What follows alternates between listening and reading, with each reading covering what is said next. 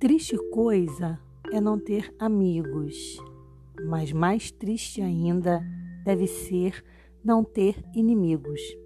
Porque quem não tem inimigos é sinal de que não tem talento que lhe faça sombra, nem valor que o faça temido, nem honra para que dele murmurem, nem bens para que sejam cobiçados, nem fatos bons que lhe invejem, nem coisa alguma.